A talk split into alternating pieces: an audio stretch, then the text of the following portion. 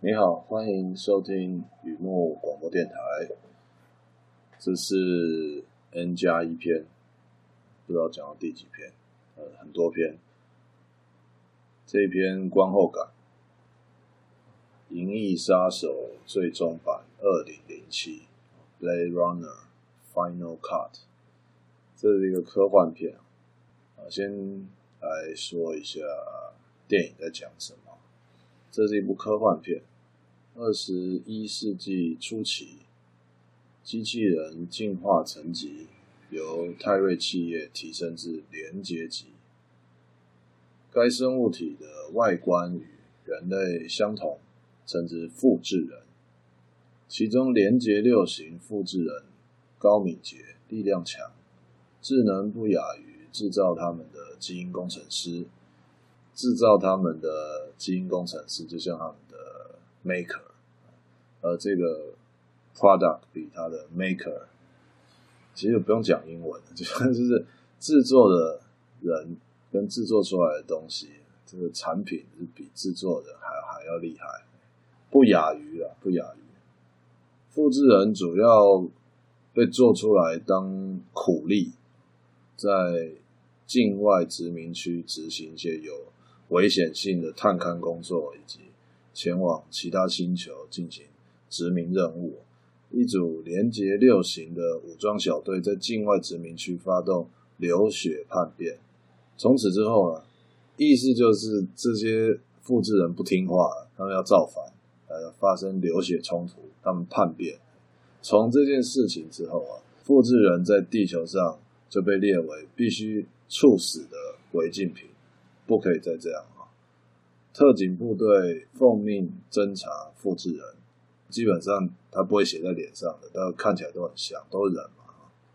这个奉命侦查的特警。就叫做银翼杀手。一旦查获复制人非法入境地球，有权即刻枪毙。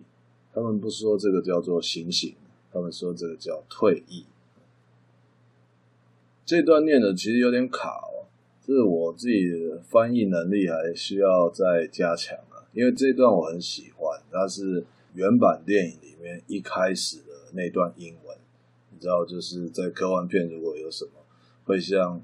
呃，电脑打字一样很有科技感，那滴滴滴滴滴滴的那那那种，它是一个电影的序，所以这个原版序几乎就是把这个电影的大纲说得很清楚了，就是在讲这个事情。那我就尽量像刚念的内容，就是保持它。我平常一般我都是重新写过，也就是我看了片子之后，我觉得它的大纲大概在讲什么，而这个我是沿用。电影原版的，我觉得它的大纲，应该说它的开场就是它的大意是说的很好，说的很清楚。而这部片《Blade Runner》，Blade Runner，Harrison Ford 领衔主演，Riley Scott 当导演，在当年是对，可以说当年哦，非常非常的轰动，也是一种事后诸葛的说法，因为当时拍哦，这个插曲说不完了。一九八二年的片子，我这边写二零零七啊，只是因为后来的这个片子有很多个版本，这得从头说起哦。稿子没有写这个，我就插播讲一下。就当年那个一九八二年的 Ridley Scott 雷利史考特是吧？还不是很像现在的名气啊，这当然是差差很多年前事事情啊。所以他就算是异形第一集哦，Alien，还有这个 Blade Runner，差不多时间的前后了不起三四年差不多时间的，是一种试水温的，你知道，电影公司大老板给你拍拍看，那如果可以，那就算你厉害；如果不行，那也是应该之类的那种 那种说法哦。但没想到他就是很很厉害，他都把做得很好。这故事也是。大家也不是大家啦，就是喜欢科幻小说、科幻故事的书迷朋友，应该非常熟悉 Philip Dick 啊，他的原著小说《Do Droids Dreams of Electric Sheep》？机器人做梦的话，会不会属羊？那他属的羊难道是电子羊吗？啊，真的他写这个小说吧，翻译要讲比较长一点啊，就机器人的电子梦啊，可以这可以这样这样解释。那这个东西就是《银翼杀手》最原始的故事。那后来有电影版，就《银翼杀手》（Blade Runner），我们看到的那个版本。那这是一九八二，而我写的这个是二零零七。哦，这也是说当时呃有才华的英国导演 Ridley Scott 啊拍出来的版本啊，老板有些意见啊，所以在电影院上映的时候啊，所谓的戏院版电影就是这样子的。导演自己如果当然独立制片的话，就比较有空间啊。那商商业电影是要很多尊重很多意见的。直到后来自己有办法剪了另外一个版本，叫导演版。我印象中，我印象中结局很不一样。而我看到最喜欢的版本，也就是第三个版本，也就是这个版本，好，Final Cut，这这终极版，这这么说吧。终极版，它比导演版短一点，精炼一点，结局是没有那么 happy ending，但是余韵不绝。我觉得这个结局是最棒的啊！那当然有机会看一看就，就不知道你怎么觉得啦。我我是有兴趣，我推荐你看，直接看的 final cut，看这个终极版就可以代表这个故事了，这个是最好的版本。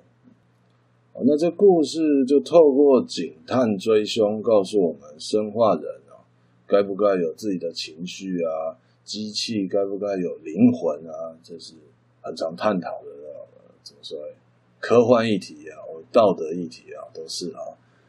大环境比和其他科幻片给我们的印象是一样的，摩天高楼嘛，会飞的车啊，非常先进的电子设备，昏暗街景啊。是比较特殊的，因为这部片所营造的那个世界啊，在当年来说，应该是跟日本有点关系。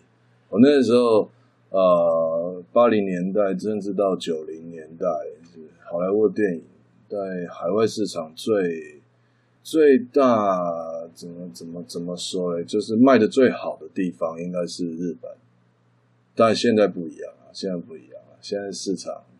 呃，有所改变。当那时候，所以好莱坞电影里面出现很多日日本的东西，环境啊、音乐啊、造型啊，就是不会一模一样，但是看起来，尤其是我们亚洲人一看就知道，哎，这这有点有点的，就会看得出来。霓虹灯底下暗潮汹涌啊，这部片有人文艺术的科幻片，这部片有人文艺术的科幻片。那我有写到特别介绍。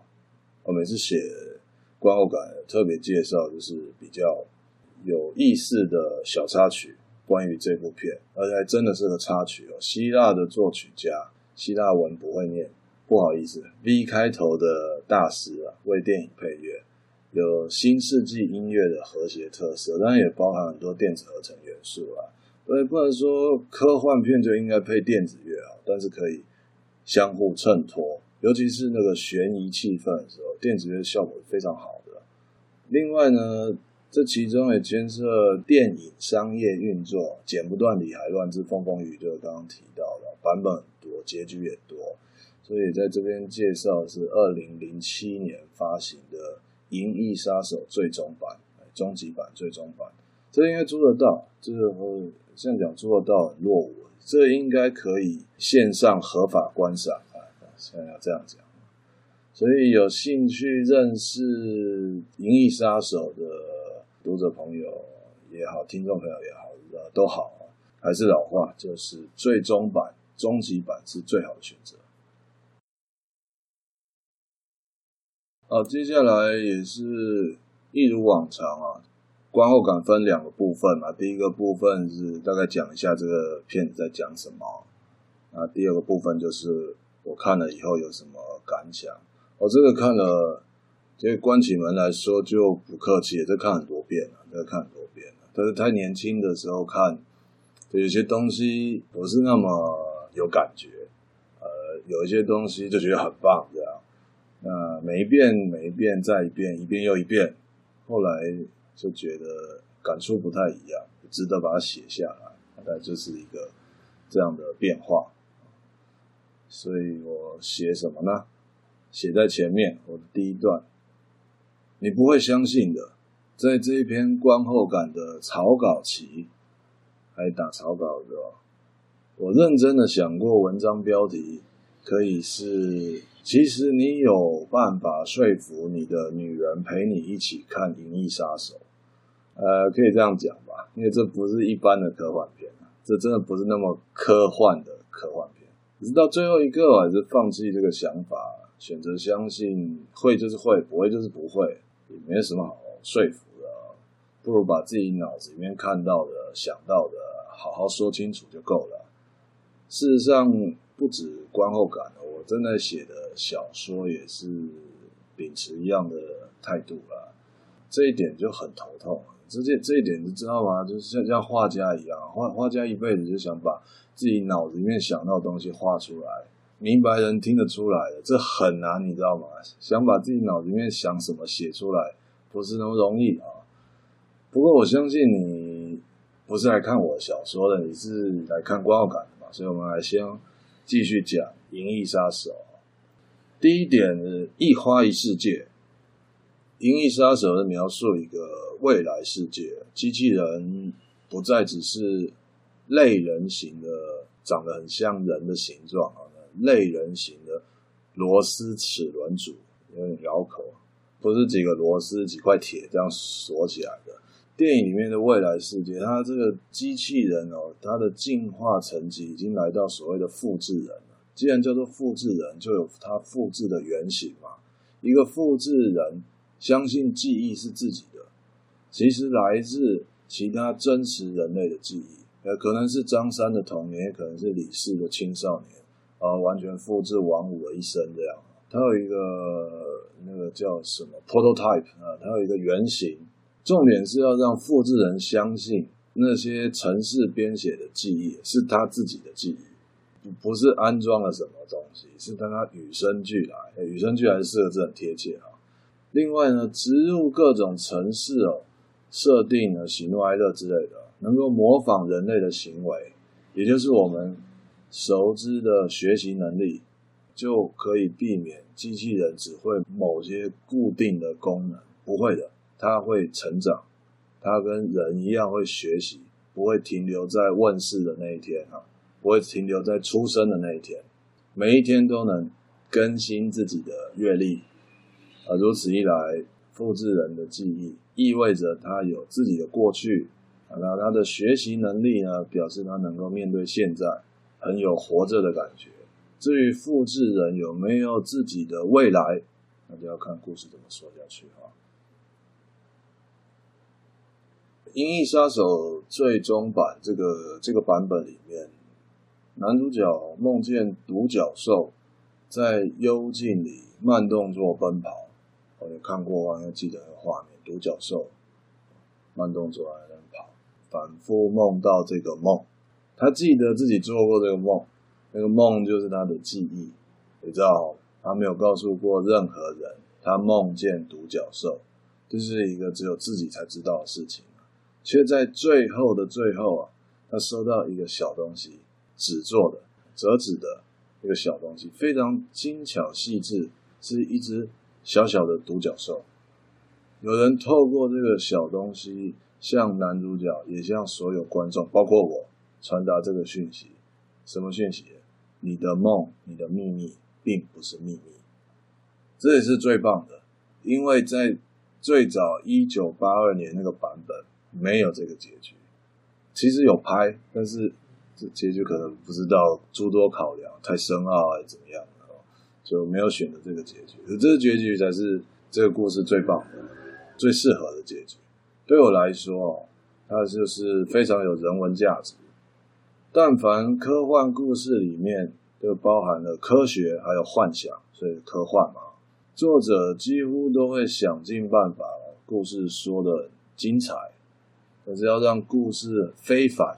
只有一个办法，就是要丰厚它的人文价值，才可以让人印象深刻。无奈为了贯彻这一点，往往看起来不太好懂的副作用，也就是会应运而生。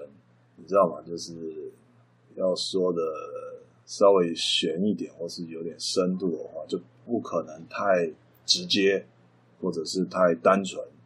我觉得应该这样说啊，无无所谓谁看得明白，谁看不懂。每个人看都会有自己看见的点。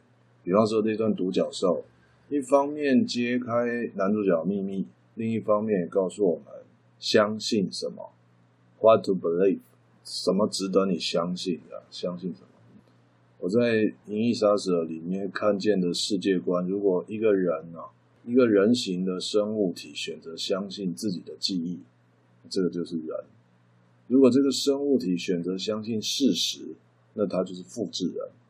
人造人、生化人啊，Unit 生物体无论来自人工或是天然，都不是表面上的唯物。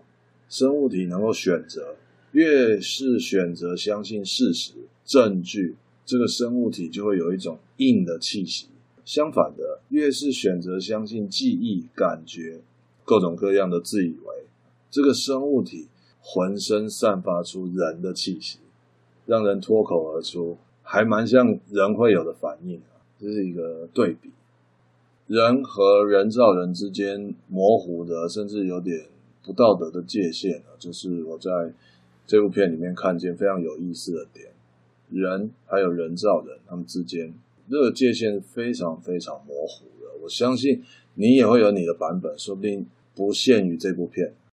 话说回来，人文诗意或许讲点造化。但我们都会有那么一天，一花一世界。准确的说，一独角兽一世界。第二段呢，人和他的东西，人和他的东西，这是第二段，第二个感触啊。Replicants are like any other machine. They are either a benefit or a hazard. If they are a benefit, it's not my problem. 这是哈里逊福特，我没记错啊，Harrison Ford 在里面讲的一段台词啊，就来解释他到底在干嘛，他的他的工作是什么？复制人跟其他机器一样，他讲的中文，中文啊，发音不标准，他们讲中文的，复制人跟其他机器一样，要么有用，要么有害，不是这个就是那个。如果是有用的话，那就没他的事，主角就不用管。他的工作专门处理出问题的复制人，所谓银翼杀手，更表明了他是从人的角度在设想，复制人是机器，机器永远是机器，机器就是东西而已。人跟东西之间那个关系是很有意思的。我以为啊，有的人用东西很爱惜，有的人用东西不太爱惜，然后就这么觉得。然而我遇见三个人。想法跟着转变。我最早是这么觉得，人用东西就两种，很爱惜，然后就不爱惜。后来我遇到三个人，我想法有有转变。我小时候流行那个电视游乐器，我自己有一台，但因为卡带不多，游戏就游戏很不多，比较常去同学家玩，同学家很多，然后记忆中都是这样，同学家比较多啊，别人碗里比较好吃。根据非正式人生经验之心得交换啊，胖胖的同学家里面的电视游乐器都比较多台。我知道这这没有根据的，这真的真的真的印象中就是这样。胖胖的同学比较会买电动回回，就就家里就比较多台啊，卡带也比较多，游戏种类也比较多。那时候我就有这样的胖同学。那他他怎么样的人呢？他非常宝贝他的电视游乐器，无论那个外装、外包装啊、纸盒啊、保丽龙内衬啊、绑电线的软铁丝啊，每一件都没有因为拆封而当垃圾扔掉，没有，全部有留着。那胖胖同学，我甚至忘记他叫什么名字。胖胖同学就供奉他的电视游乐器，那拿出来玩嘛啊，先举行某种仪式。这也解释了，这个会这样做的人，他不是玩完就把电视游戏扔在客厅这样，好，然后那家人经过踢到弄坏这样，没有，他要先从盒子里面拿出来，像举行一个仪式一样，把神明请出来。我相信你就可以想象，那玩完之后呢，这个归位哦，归位的步骤也很重要啊，食神归位。这是我遇到的第一个人。后来我遇到第二个人是在船上遇遇到一个班长，班长啊，他在寝室里面有一台掌上型游乐器，也也是电动，易经全彩，可以说是当时最新款的。对我这种一般兵来说，有点不可思议的娱乐。那是船上军舰啊，新款归新款啊，那那个游乐器啊的十字方向键已经被按到扁掉了。哦，整个弹不起来那种，外壳边边还有香烟烧的痕迹啊，那拿在拿烟那边打。哦，我就跟班长讲，我小时候有一个胖同学，他他是那样打电动的。哦，班长听了就不以为然，而且教育我。班长说，东西就是要用，太爱惜就没有用的感觉，买回来就是要用啊，那那样子没没意思啊，就是要像班长这样用。第三个人，我已经想不起来是谁，只记得他在跳蚤市场买了一台十二寸的电视机，那小小电视啊，又从朋友的朋友的朋友那边弄来一个铝制的那种碟形天线，不不是圆盘的哦，我不知道，我不不会形容哎，它可以伸缩，在以前的电视呢，它自己接天线就可以就可以看那个。cable 当然不行嘛，因为它叫 cable 嘛。那那个天线可以收一些，比如说公共电视啊，或是无线电视啊，那那个电线就就就自己外接一个，可能是锁那个螺丝，也可能是我不知道，就插在电视后面，然后把这个天线弄起来，很像那个蝴蝶翅膀，就放在电视机上面。这是什么东西哈？我看一下我写什么。哦，好，这一切不代表我去他家就可以看到。非常清晰的电视节目，对啊，因为不同的那个天气状况、不同的时间，还有一些一大堆不明原因的，看电视之前必须先调那个天线角度，呃，不然会下雨，不然会杂讯，要调角度、形状啊，什么拍打电视机都有可能啊，种种步骤。而这个步骤呢，就这个第三，我遇到的第三个人，只有他会。我跟他说东西，呃，画面不清楚，要怎么拍？我怎么拍？他叫他跟我讲没有用，他亲自拍，然后他一拍电视就可以看，他一转那个天线这个方向就对了，只有他会。我心里想说，怎么会有这么邪门的天线呢？他跟我说，东西会认人的。我在想哦，如果有一天呢，让那个胖同学还有船上的班长。还有想不起来是谁，他们三个人都去当银翼杀手，他们处理复制人的方式一定很不一样。很多时候就是这样哦，一样的东西，东西就是东西，不一样在于我们。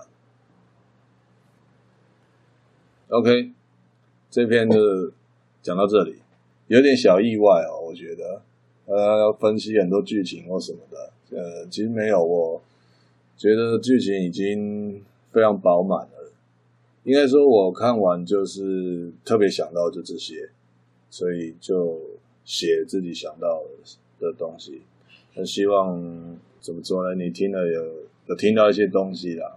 那老话一句，观感是在我的网站上，这篇叫做《银翼杀手最终版》，二零零七年的片子《Blade Runner Final Cut》。有兴趣的话，可以到我网站来逛逛看看。同样，在网络上也可以搜寻雨墨散文故事，有空欢迎常来。好，再见。